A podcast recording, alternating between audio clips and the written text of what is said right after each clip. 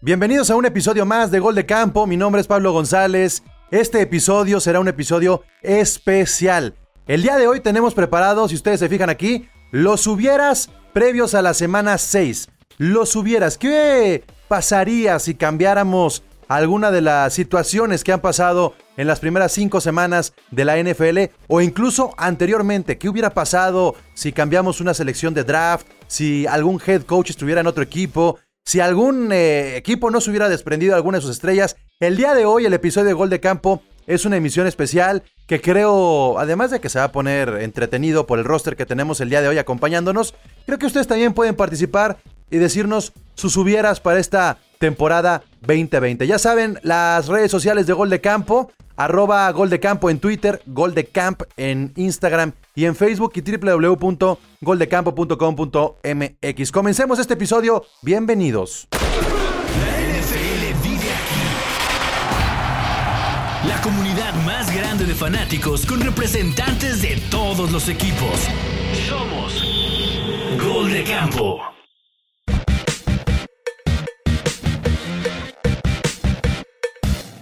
Así es que en caliente, en caliente, así como en el programa que tenía José Ramón Fernández, eh, ponemos por acá las redes sociales para la gente que nos está viendo en YouTube, ya saben, ahí denle suscribir, ahí denle la campanita, síganos en todas las plataformas, por favor.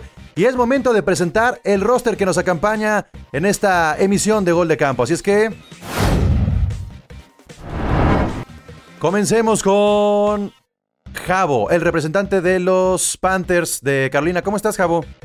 ¿Qué tal, Pablo? Muy bien, ¿y tú? Estabas, Saludos a todas. estabas desaparecido, ¿te fuiste como Christian McCaffrey de vacaciones o qué? Pues estábamos ahí como tristeando las primeras dos semanas y ahora que ya cambió todo, pues ya dije, ya voy a salir. Bien. Dije, ya, dije, ya es hora. Es- es buena sorpresa lo que está pasando con los Panthers. El representante de los Browns, Alemán, ¿cómo estás, Alemán? Bienvenido a una emisión más de Gol de Campo. ¿Qué onda Pablo, amigos? Aquí a toda madre, feliz de estar acá. Chicho, representante de los Cowboys, ¿cómo estás, Chicho? Vean nomás qué tristeza. Vean, Pues ven ese cuadro. dicho que, hubiera dicho que mejor, pero, A ver, pero déjenme, sigo llorando, sigo llorando todavía. déjenme hacer algo. Vean qué tristeza. Ahí se ven las ojeras, mira. Ve- vean nada más. Esa es la cara de la desilusión, de la desesperanza. Eso, haz de cuenta que si, que si en la mañana pones la conferencia matutina de Andrés Manuel López Obrador y tomaras a la gente que la ve, se vería esto, más o menos. Algo así. por el estilo de- Los ojos rojos no son por drogas, son por lágrimas. Qué tristeza. Guga, el representante de los Raiders, ¿cómo estás, Guga? Feliz, feliz de estar aquí eh, con mis amigos de Gol de Campo, contento por eh, la victoria de los Raiders sobre el campeón del Super Bowl. Qué bueno, qué bueno que estés contento. A ver cuánto te dura esa sonrisa. Este, y a ver también cuánto le dura a Jorge Moro, el representante de los Dolphins de Miami. ¿Cómo estás, Moro? Muy bien, pues igual que, que Guga, disfrutando de una victoria muy inesperada. Pues sí, sí, sí, sí. Hay, hay- hay muchas sorpresas y justamente el episodio del día de hoy tiene que ver con los hubieras. Si las sorpresas dependían de alguna sorpresa, perdón, si las sorpresas dependían de algún hubiera o si son hechos muy, muy eh, concretos a los que no se podría cambiar por el destino. Entonces, ahí están los hubieras. El día de hoy lo que vamos a hacer es, cada uno de los representantes va a soltar un hubiera y sobre ese hubiera vamos a debatir sobre el multiverso que podría tener la NFL en esta temporada 2020. Así es que comencemos con el último que presentamos, comencemos con Jorge Moro. ¿Cuál sería tu primer hubiera, Jorge? Mira, Pablo, mis hubieras no tienen que ver con, con mi equipo. Eh, les voy a aventar el primero. Si los Falcons hubieran corrido a Dan Quinn desde enero, hoy tendrían cuatro victorias. me gustó, me gustó, me gustó.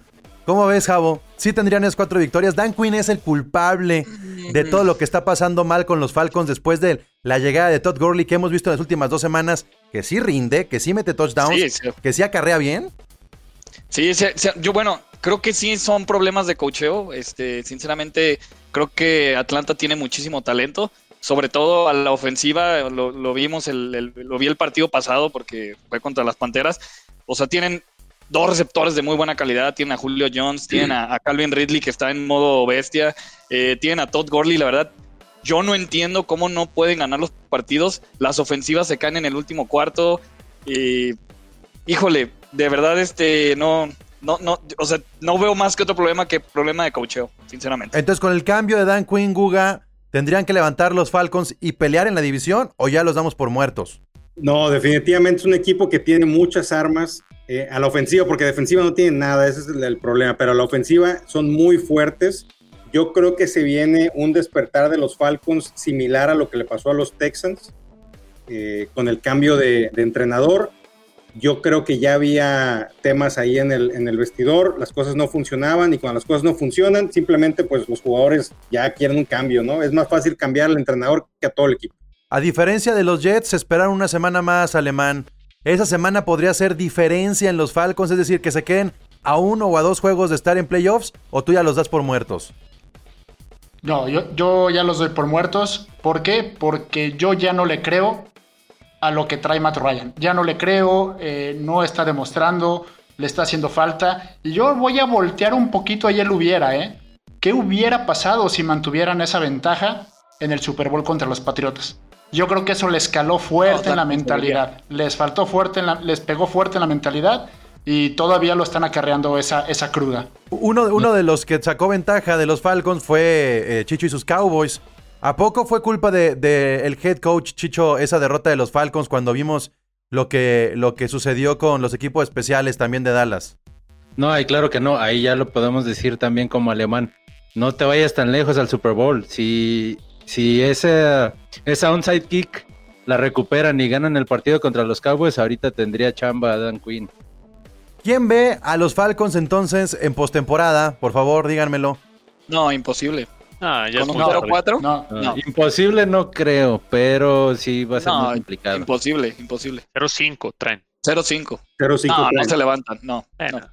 ¿Y, ¿Y, no se levantan por los Falcons o por la división? No, por la división. Por la división. Ok, bueno, pues ahí está el primer hubiera. Este, Javo, ¿cuál es tu hubiera, por favor? Eh, yo le voy a tirar al Chicho.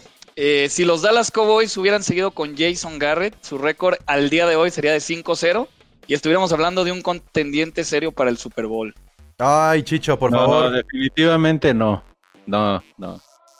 Nunca no habían iniciado tan menos, mal con Jason Garrett. Nunca. Y menos, no, claro, pero no tenían este, este equipo.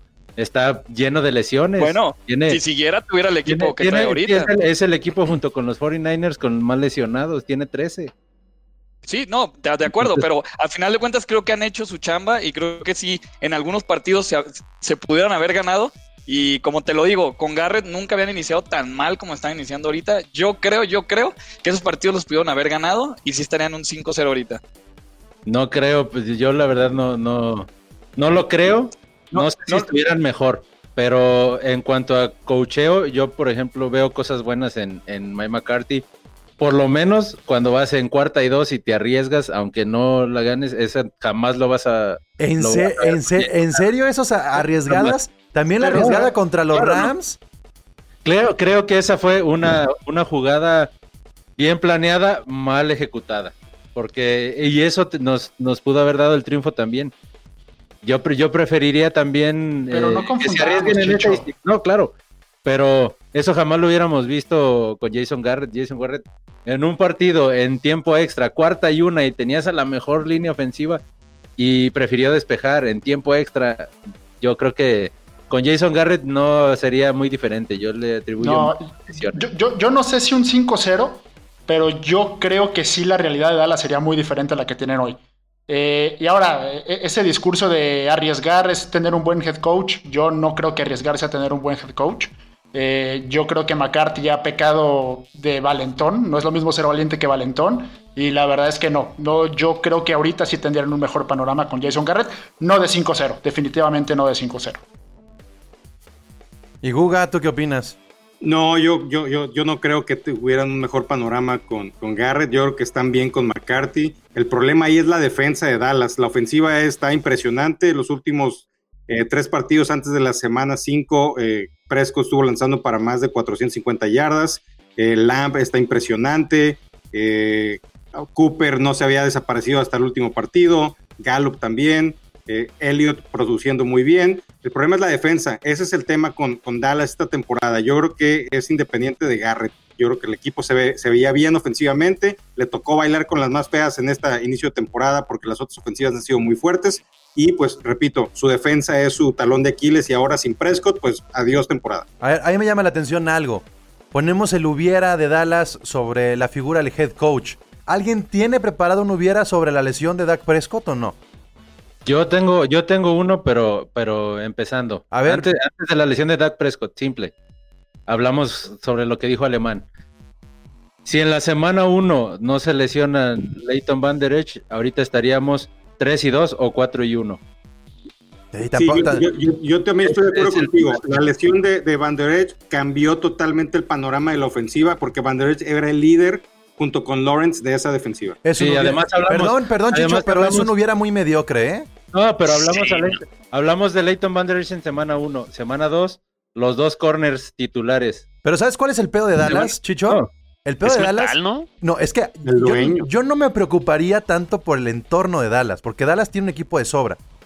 El pedo A de la Dallas. ofensiva. No, el pedo de Dallas es que ve la división en la que está y ni así Sí. se podría meter. O sea, no es posible que Dallas, que lo, lo poníamos en un eh, Power Ranking top 4, ¿no? Tal vez de- detrás de los Ravens, detrás de los Chiefs, este, de los Claro. Saints, ¿no? Por decir algo. Seguía Dallas. En la división que está Dallas, con todas las lesiones, es superior a los, a los, a las- a los Philadelphia Eagles, ¿sí o no? Sí, claro. Ah. Pero, pero también vamos a eso. Precisamente eh, en cuanto a esas lesiones, también iba a hablar la necedad de, de Stephen Jones y de Jerry Jones de no traer a alguien experimentado. Está Earl Thomas, está incluso Clay Matthews, que podrían reforzar esta defensa por todas las lesiones. O sea, tú quieres más no, refuerzos. dijeron- no fue no, no, es- suficiente. es que ellos, ellos simplemente tienen, o sea, te digo, tienen dos corners lesionados, los dos linebackers, Sean Lee también. Pero, pero a ver, Chicho, yo tengo una la, línea, la línea defensiva. Tienes a Andy Dalton, tienes a Andy Dalton que, te, que es tal vez uno de los mejores coreback 2 de la liga, ¿eh? Ese es otro hubiera. Es otro hubiera. Si no, si, si no hubiera llegado Andy Dalton, eh, ahorita sí estaremos hablando de que la temporada se acabó. A ver, ent- entonces, por favor, define Con tus esa hubieras. división para nadie está acabada. No, es que, a ver, yo creo, yo creo que la temporada sí se acabó porque si con Prescott eh, estaban batallando mucho con la defensa, ahora sin Prescott no van a lanzar de la misma manera, no van a Y, Prescott pero- en su mejor versión, ¿eh? Ay, en su güey, mejor a ver, versión, tiempo, Prescott. a ver, la a ver. división, la división está para jugar con el cuarto coreback y de todos modos meterte Disculpen, disculpen, pero a ver. O sea, Ay, sinceramente. Hay que recordar algo. El año pasado se lesionó este, este Drew Brees y Terry Bridgewater, ¡pum! brilló y lo hizo muy bien. Se lesionó Cam Newton y Kyle Allen, ¡pum! lo hizo muy bien. Las lesiones de Mahomes, menos. no, lo hizo bien, lo hizo bien, lo hizo bien. Kyle Para el equipo que tenía, para, el, para el equipo que tenía, lo hizo bien. Estamos hablando de que Andy Dalton podría ser titular en un equipo. O sea, no, no estamos hablando Sí, de que sí. no. No tiene los receptores y al corredor Andy Dalton para que Dallas pueda seguir. O sea, neta, dependían tanto de Prescott, pues le hubieran dado el contrato que pedía antes de lesionarse. No, a ver, Dalton es un excelente coreback, puede ser coreback en cualquier equipo de la liga. El tema de que no le fue bien en Bengals es porque no tenía línea ofensiva y lo, está viendo, lo estamos viendo ahorita con, con Joe Burrow.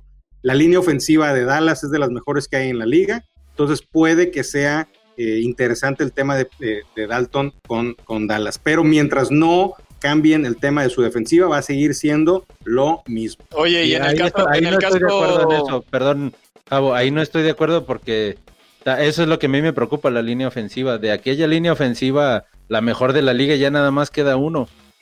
Sí, Ya- ya- ya este eh, Tyron, Tyron Smith está afuera, Fred- Travis Frederick está afuera, se acaba de lesionar. Ahora entienden a los Rams de la temporada entonces- pasada.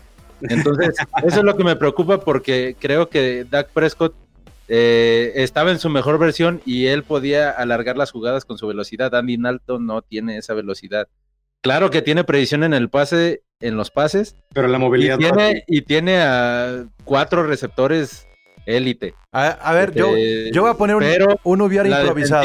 no digo, la defensiva sigue siendo el Oye, problema y si no se ajusta en la defensiva, Sí. no vamos a Quiero- ningún lado. Vamos quiero improvisar. Quiero Vamos a improvisar. pasar a playoffs, pero, pero Chicho, hasta ahí. Ok. Si no, mejor metan a Cedric Wilson de quarterback, te hace que tiene más touchdowns que Dalton. Oigan, quiero, quiero improvisar, quiero, improvisar no, ya para dejar a Dallas en el pasado. Si Dak Prescott hubiera firmado el contrato, los Dallas tendrían un mejor proyecto a largo plazo. Hoy no lo tienen. Hoy no hay un proyecto 2021. No, pues es que era, eh, Dak Prescott sigue siendo el proyecto. Sí, De pero hecho, más Dak barato. Es que Prescott- Dak También, ¿qué pasa si, si No, no, no, Dalton pero- sí la empieza a romper? O sea, en el caso hipotético que en las siguientes 11 semanas, o sea, juega mejor, el equipo se ve mejor, o sea, ¿qué, qué pasa? O sea, no le diste un contrato de tanto tiempo y ahora tienes el dilema de decir, ¿sabes qué? O sea, ya tengo ¿Los este vales cuate o no los ¿Sabes y qué? vales? puede jugar bien. No, pero ¿Sabes qué va a pasar? No. ¿Sabes lo que va a pasar? Lo mismo que Prescott le hizo a este A Tony Romo. A Tony Tony Romo. Romo. Exactamente lo mismo. Nada más que Prescott iba iniciando, Dalton va terminando. O sea, Eso. Pero Sí, to- Le todavía puede- puede, le- traer, o sea, todavía puede traer No, a pero- el, gana- ganador con la lesión de Prescott son los mismos Cowboys, porque le pueden dar un, un contrato barato. muy barato a Prescott y No, pueden claro, hacer una pero- mejor estructura. Claro que sí, pero, pero eso sí, o sea, ahí nos estamos equivocando un poquito. Prescott fue el que rechazó el contrato, Por tenían eso. que dar contrato a cinco años. Por eso. Y él se arriesgó, Prescott se arriesgó a esperar el contrato de Mahomes y de Deshaun Watson no los para daba. el siguiente No- torneo. No perdió. los merecía. Perdió. temporada, Sí, pero pedir mejor, esperando tener una gran temporada. Y ya con esto, claro que el contrato va a ser, va a ser mucho menor, pero yo sí creo que de que Dak Prescott va, va a seguir en los Cowboys eh, con un contrato multianual. Bueno, después de este especial de los Cowboys, por favor, Guga, tu, tu hubiera.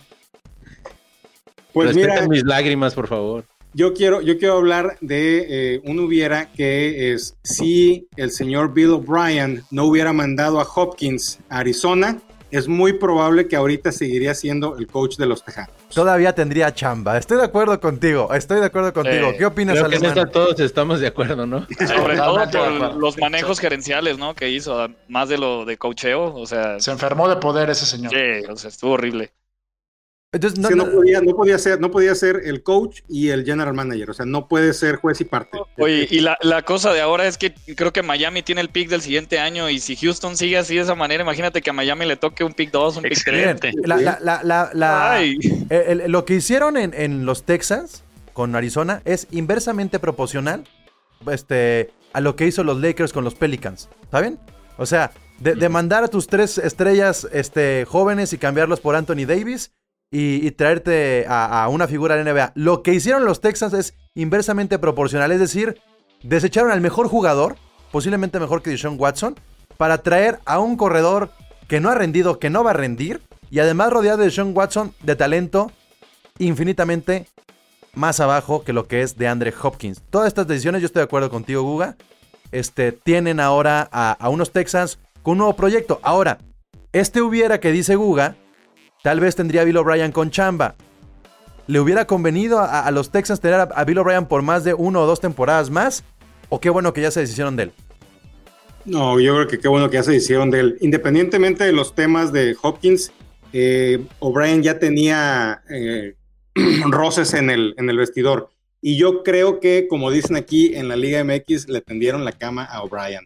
Porque ahora resulta que en el primer partido, cuando no está, pues Watson se vuelve loco y, y- y tiene un juegazo. Y Brandon Cooks, que estaba desaparecido toda la temporada, ahora fue este, un excelente receptor, ¿no? Y, y seguramente lo vas a comentar en Nación Fantasy porque ahora se convirtió en un sleeper tremendo.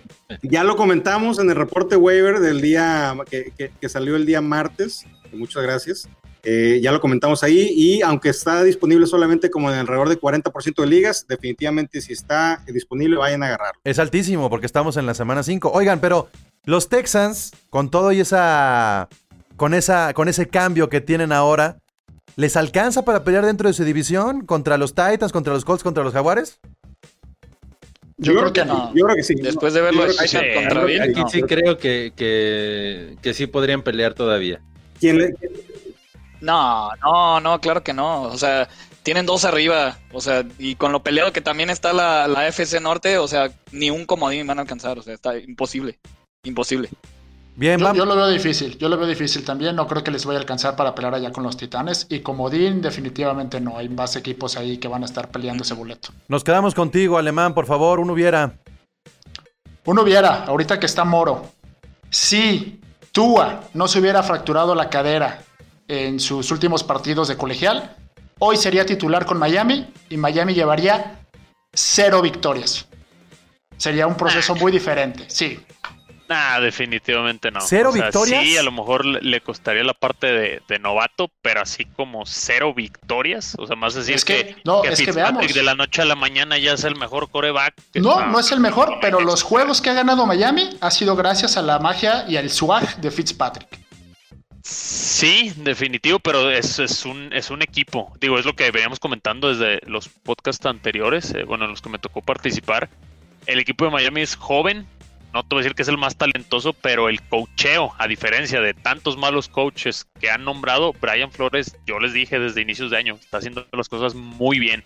No está Bueno, apresurando pero- nada y es un equipo, es un conjunto. No me digas que Fitzpatrick es la No, no, no, diferencia. Pero, pero a ver, olvidémonos de la victoria. Tal vez las victorias me fui muy, muy, muy lejos.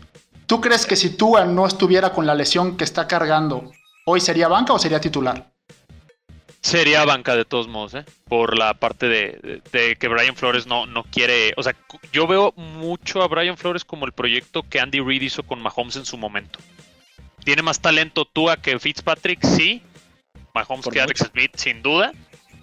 Y es que aprenda, porque ese año de aprendizaje le va a servir y para que llegue con un equipo más estructurado. Ahora que comentan lo de los Texans y su debacle, pues yo encantado, ¿no? ver, Mejores selecciones y- más altas. Y ya conocemos a Fitzpatrick, ¿no? Que siempre hace lo mismo, ¿no? Cuatro partidos, se toma el, ya le dan el trabajo de quarterback titular y Claro, en Fantasy es, es una Sí. joya Fitzpatrick durante Claro. como 5 o 7 semanas. Aprovechando el hubiera entonces de Tua y lo que hemos visto de los corebacks de esta generación del draft 2020, jugando al adivino para la temporada 2021, ¿quién tendrá mejor temporada? ¿Tendrá mejor temporada Joe Burrow, Herbert o Tua? Sobre todo por el equipo que tiene cada uno y lo que Voy han mostrado y podrían Yo, mostrar. yo voy Herbert. con Justin Herbert también, incluso por con el equipo que tiene y lo que ha mostrado en estos partidos. Porque estamos hablando entonces del tercer coreback de la fila. Parece que es el que tiene más potencial. Obviamente no hemos visto a Tua. Seguimos No, claro, con los pero tiene, pero lo del tiene Mon- mucho lo del Monday Night. Joe Burrow, claro. Lo del Monday Night estuvo impresionante. Cuatro touchdowns para un rookie en un Monday Night. Es la primera vez que alguien lo logra. El, sea, el cuate tiene y trae vasos. ¿Se volvió a equivocar el equipo de la selección número uno? No, A ver, Estamos amaditos los Chargers. Hay que, Estamos hay- los déjenme, Chargers los déjenme- poner este cuadro a, a Alemán nomás para acordarnos de Mahomes y luego ya regresamos acá. Listo. Yo, yo- yo creo que no, no se equivocaron, pero yo sí le veo más talento a Herbert que a Burro. Sin embargo, creo que para lo que necesitaban los Bengals, creo que sí agarraron al que tuvieron que haber agarrado. Tal vez no, ta- tal vez tiene más talento eh, Burrow, pero, pero se le ha visto más personalidad a, a Justin Herbert. A Ojo. Digo, ahí también no hay que equivocarnos. Eh, sí está demostrando Herbert, pero no es lo mismo jugar en el domo sin gente a jugar con público. No hay que irnos, digo, es una situación es- especial esta temporada por la no, te, pandemia. no te preocupes, Moro. Los Chargers siempre van a jugar igual, siempre están jugando de locales. No, pa- no, al revés, siempre están jugando los Chargers de visitantes. O sea, pero ahora jugaron en el domo de Nueva Orleans en Monday Night. No es lo mismo jugarlo en prime time en un Arrowhead. En, No, bueno, en pero pues Seattle, entonces en el cancelamos la temporada ya, o sea, No, es lo no, mismo no la que- cancelamos. los- no, que los Raiders, o sea, No, pero si hubiera habido público con los Raiders, no ganaban el, o sea, el partido contra Chief. Yo creo que no. O sea, sí influye mucho. La verdad, sí influye mucho. Digo, ve, ve los récords. O sea, no estoy demeritando a Herbert, pero también eh, los números. No es lo mismo jugar solo que jugar con todo el Sí, público. pero Contra- ese es para todos también, también claro. para No, no, no, pero no es lo mismo. Hay unos que sí pesan más, chicho. O sea, no, sí pesa. O Porque sea, juegas de el- visita. el- Aaron Rodgers. El estadio de Chiefs pesa muchísimo, el estadio de Seattle pesa muchísimo. claro, bueno, ya no, El de Seattle ya pero- no. Pero yo, yo a lo que voy es que ahorita la situación es para todos. O A ver, entonces- Ninguno tiene la presión del público en ningún estadio. Improvisemos este hubiera. Sí, claro. Si hubiera público, ¿habría cambios drásticos en este momento en el rendimiento de los equipos y posiciones dentro de la Liga 2020? Sí. Sí, sobre ¿Quién todo- estaría mejor y quién estaría peor? Sobre todo en los, Los novatos que sufren. Tienen, que tienen novatos, esos, Los novatos sufren. No, mira, yo, yo no, no sé en cuestión de récord, pero sí sé que con público las defensas locales tendrían un mucho mejor rendimiento que el que están teniendo ahora. Sí, no Estamos es viendo muchísimos puntos, muchísimas conversiones en cuarta. ¿A San Francisco no le hubiera pasado lo que le pasó contra Miami, Moro? No lo sé porque sí fue una gran diferencia. O sea, sí aplastaron a San Francisco. Por más lesiones que tengan, yo no me la creo. O sea, yo sé que este no es Miami. No, realmente no espero más juegos así. Pero que de que pesa, pesa. No sé si para 30 puntos de diferencia que lo sacaron al final casi, pero... No, nos, quedamos Sí, con- nos quedamos contigo, Moro. Tu segundo hubiera, por favor. Mi segundo era... Si los Colts tuvieran un coreback, ahí lo va a pegar a muchos aquí amantes de, de Philip Rivers. Si los Colts tuvieran un coreback competitivo, tendrían 5 victorias, irían 5-0. Un coreback de buen nivel. Actualmente, ¿eh? porque si van a empezar a, a hablar de Philip Rivers, el stat padre de hace 5 años, este, a lo mejor. Porque O sea, tampoco no es un ganador. que un Andy Dalton con los Colts hubiera sido mejor. Un Un Joe Cam Flacco, Newton, por un- ejemplo. Un Joe Un. Cam Un Newton. Cam Newton. Un Un Cam Cam Newton. Newton, sí, por ejemplo. Ay, pero Cam Newton no las tiene ni con los Patriotas. ¿Por qué los tendría con los Colts? Es que la defensa de los Colts está Es que el equipo Muy que fuerte, tiene ¿no? los Colts. Sí. Sí, sí, sí. el- y, y los dos partidos que han perdido los Colts, este, contra Claro, Jacksonville, pues Jacksonville es el único que hagan a los Colts y el otro que por ahí se me va. También un partido que no, no era para que ellos perdieran. A ver, Pero entonces. tiene las Contra Brown, creo que el último fue culpa de Philip Rivers, ¿no? Eh, es- le interceptan. Contra entregó dos intercepciones, La una para pick six contra Browns. A ver, Y una sí fue que sí dices, no manches. nomás, nomás ojo. lo- el, el partido reciente que perdieron los Colts fue contra los Browns. Los Sí. Vikings, los Bears, los Jets, los Jaguars. O sea, tampoco han sido los grandes rivales. No son ni siquiera rivales de postemporada. Vikings ha tenido mala suerte. Vikings a bien. principio de, de año, todos, muchos apostamos por ellos para ganar la división. Sí, El, pero. tema de Viking- el tema de Vikings es la defensa. Muchas, muchas lesiones en la defensa y, y habían construido muy bien su defensa en el offseason y de ahí viene su debacle. Y la descompensación que tienen con la salida de Stephon Dix, porque sí, no lo encontraron Sí, luego, claro. luego con Jefferson y ahora con. Digo, la ventaja que tienen los Vikings, que es muy similar a la de los Browns, es que tienen un gran running back 2 y que cuando tienen la lesión de Dalvin Cook, todavía tienen con qué competir. Pero los Vikings también el año pasado, si mal no recuerdo, comenzaron muy mal las primeras semanas y se fueron hacia arriba. ¿Tendrán ese poder los Vikings todavía para poder resucitar? Y entonces yo, a lo, que sigo con los Colts, eh, ¿influye este tipo de situaciones para que los Colts hayan empezado bien? ¿O podrían estar mejor eh, en un par de semanas más? Oye, yo, Pablo, yo digo- creo que sí, bueno, vas, Guga. no, no, nada más como una corrección. Si mi memoria no me falla, no empezaron mal los Vikings. Lo que empezaron mal fue atacando por aire. Este, estaban ganando los partidos atacando solamente por tierra. Ese era el descontento del equipo, que el ataque era terrestre, no aéreo. Y cuando empezaron a jugar este, por aire fue cuando empezaron a mejorar todavía su rendimiento. In- sí, incluso, incluso creo que, que sí el juego de los Vikings va en ascenso. El problema es que en el juego pasado pues se toparon con Russell Wilson y pues ahí fue donde, Sí. Donde o sea, poco, pocos corebacks te convierten dos jugadas en un, cuarta. buen hubiera, para ¿no? llegar ¿Qué hubiera a- pasado si hubieran pateado en vez de haber buscado esa cuarta? Pues yo, estoy, yo estoy esperando que alguien lo diga, pero nadie lo ha No, que dicho. hablamos, que hablamos de esa, la jugada también se, se abrió el hueco, creo que ahí ya fue error del corredor. Pero a ver, a ver, aprovechando. Pudo ser hasta touchdown. Javier, tu siguiente hubiera, por favor. Uh, yo tenía otro hubiera, pero ya, ya lo hablamos al principio. ¿Qué hubiera pasado si, si, si los Falcons hubieran ganado ese Super Bowl contra los Patriotas? Ah, se quema entonces Estamos el de hubiera. acuerdo. eh.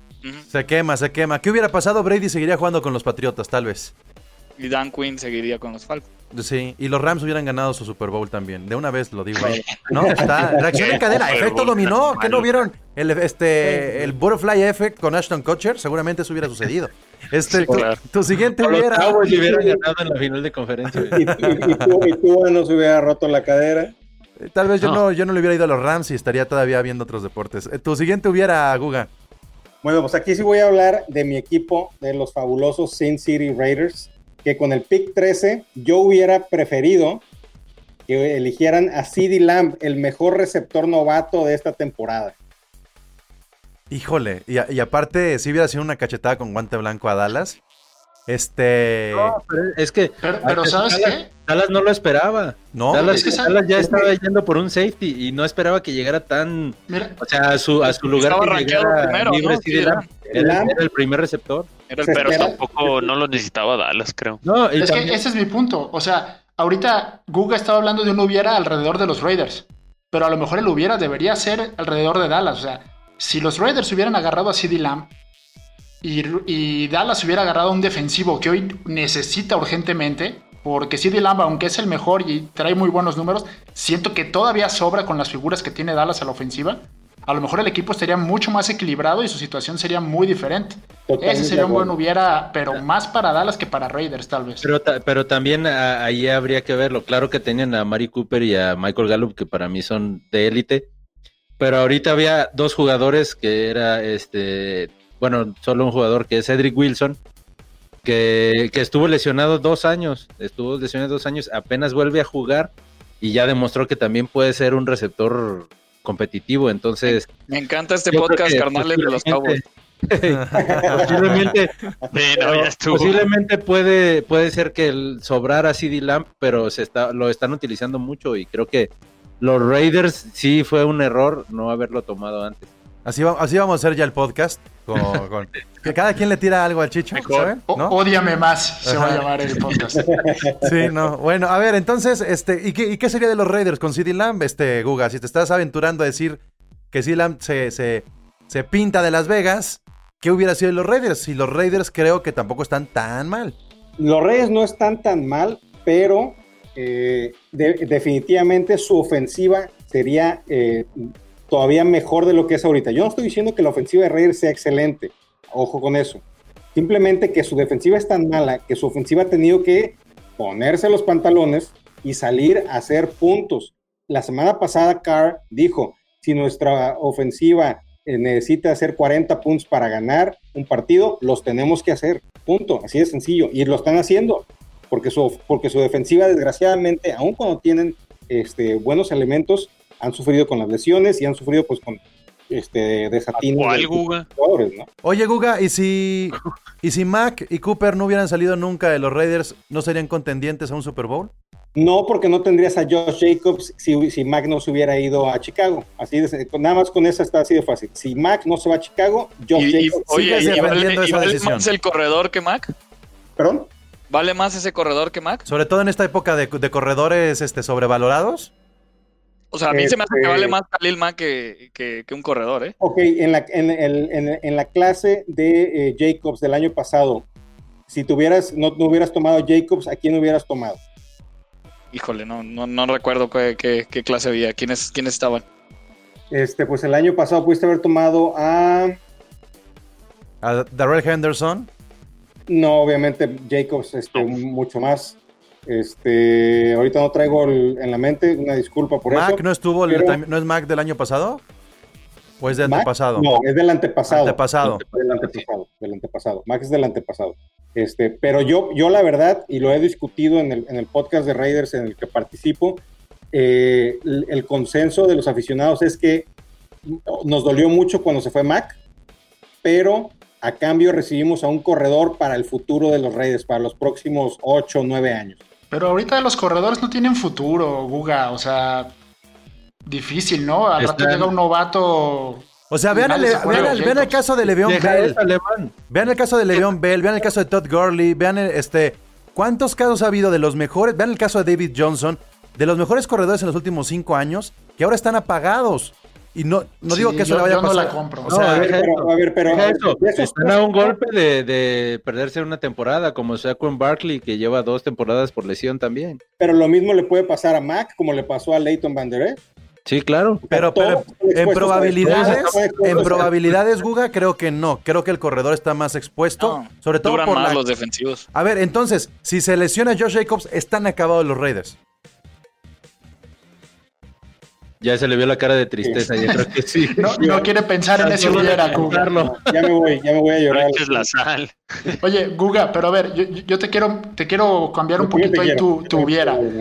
Dijiste el hubiera si ahorita tuvieran a CD Lamb. Ajá. ¿Y qué sería de los Raiders si ahorita tuvieran al payaso número uno,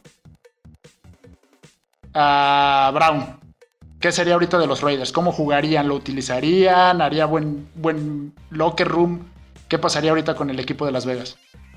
Puta, es que no sé, porque no sabemos si hubiera tenido al, al Antonio Brown que jugó en Pittsburgh o el que le tocó ya a Raiders. Ah, Antonio Brown es el nuevo Britney Spears, por favor, ya déjenlo en paz. Pero, pero no le sobraría a un equipo como Raiders el No, es que a nadie le sobra. El problema es que el cuate, de- por alguna extraña razón, en su, entre su última temporada en Pittsburgh y, la, y su llegada a Raiders, el cuate se le zafó un tornillo, no juega Ah, con pues, la baraja completa. Pero no se han dado cuenta que se les bota muy fácil a los jugadores que les pegan en la cabeza. O sea, también es, es- es un efecto colateral de ser este futbolista de fútbol americano. O sea, a ver, se nos está yendo el tiempo. Eh, ya perdí la cuenta de quién lleva dos hubieras. ¿Quién falta de su segundo hubiera?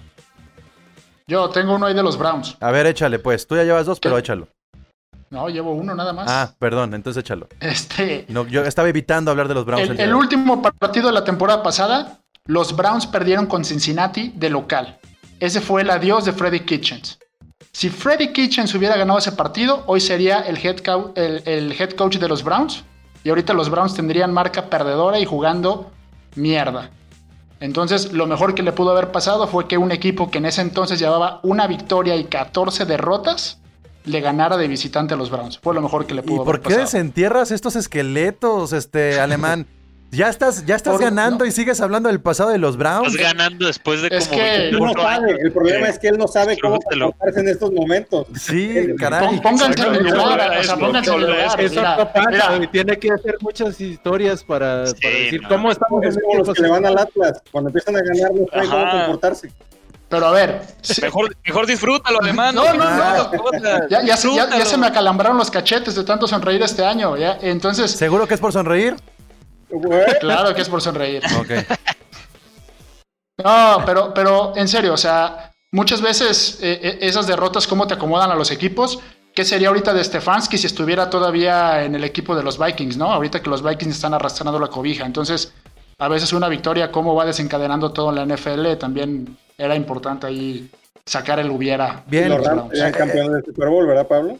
Siempre, todos los hubieras van hacia que los Rams. eh, O sea, el pedo es como Doctor Strange, ¿sabes? Había 9, millones de posibilidades donde los Rams eran campeones de Super Bowl y había una donde lo eran los Patriotas. Pues ahí están esos pinches Patriotas. Y es como así de si, si hubieran ganado la división el año pasado, Jason Garrett seguiría en los Cowboys y los Rams hubieran ganado el Super Bowl. Ajá, exacto. Y exacto si nunca se hubieran mudado de No, San bueno, Luis también. La neta, la Ah, ya- neta. Ya, déjenlo ir, ya. Es como si yo hubiera puesto el hubiera de si Todd Gurley no se hubiera lesionado, los Rams hubieran sido campeones. Pero no lo voy a decir, aunque, aunque lo estoy imaginando en este momento. Oigan, ya, eh, eh, ya para cerrar el último hubiera y un hubiera colectivo. ¿Cuál es la lesión que más va a pesar en la temporada? Ese, ese hubiera de si no se hubiera lesionado, este equipo sería contendiente, sería campeón, sería favorito. ¿Cuál es la lesión que cambia cualquier hubiera de esta temporada 2020 de la NFL? Y todavía no se acaban, ¿eh? Así es que hay que cuidarnos. Prescott, desde mi punto de vista, Prescott. Barkley, eh, el, el equipo seguiría siendo igual. Este, Barkley seguiría siendo un running back 1. En fantasy sería un dios. Pero los Giants seguirían hundidos ahí en ese hoyo de. no lo estaba haciendo, ¿eh, Guga?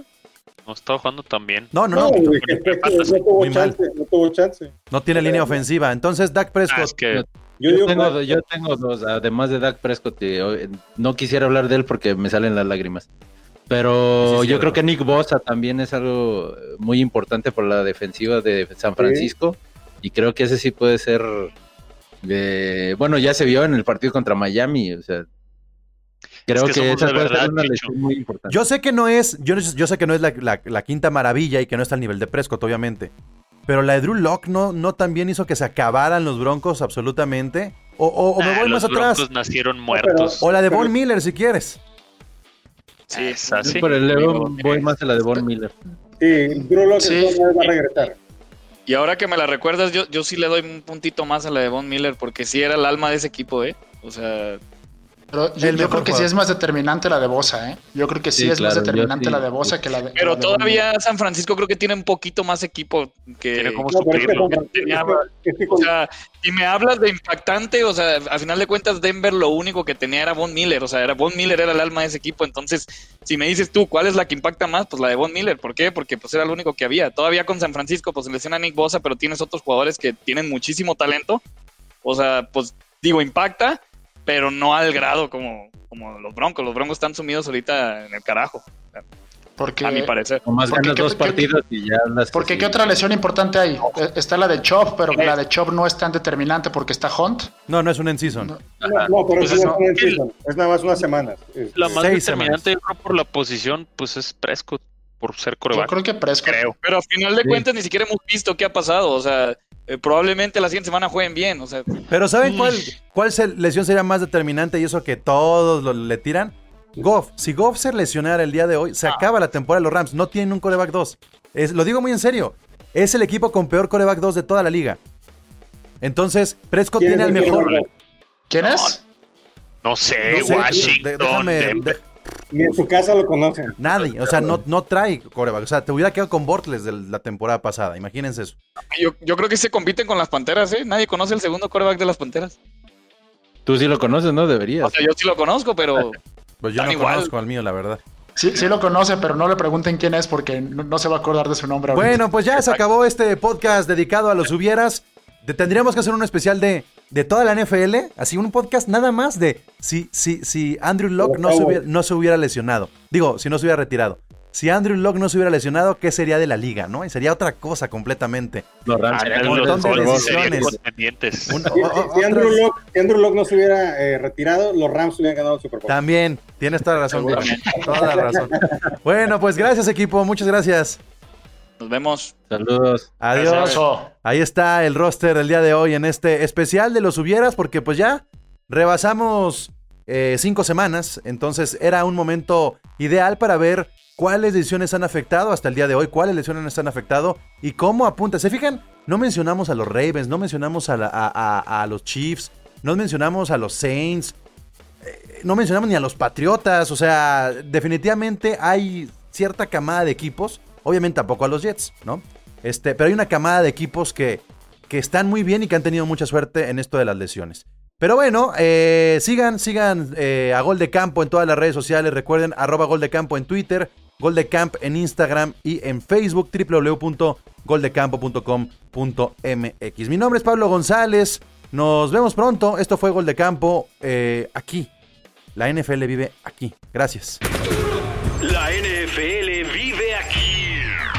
La comunidad más grande de fanáticos con representantes de todos los equipos. Somos Gol de Campo.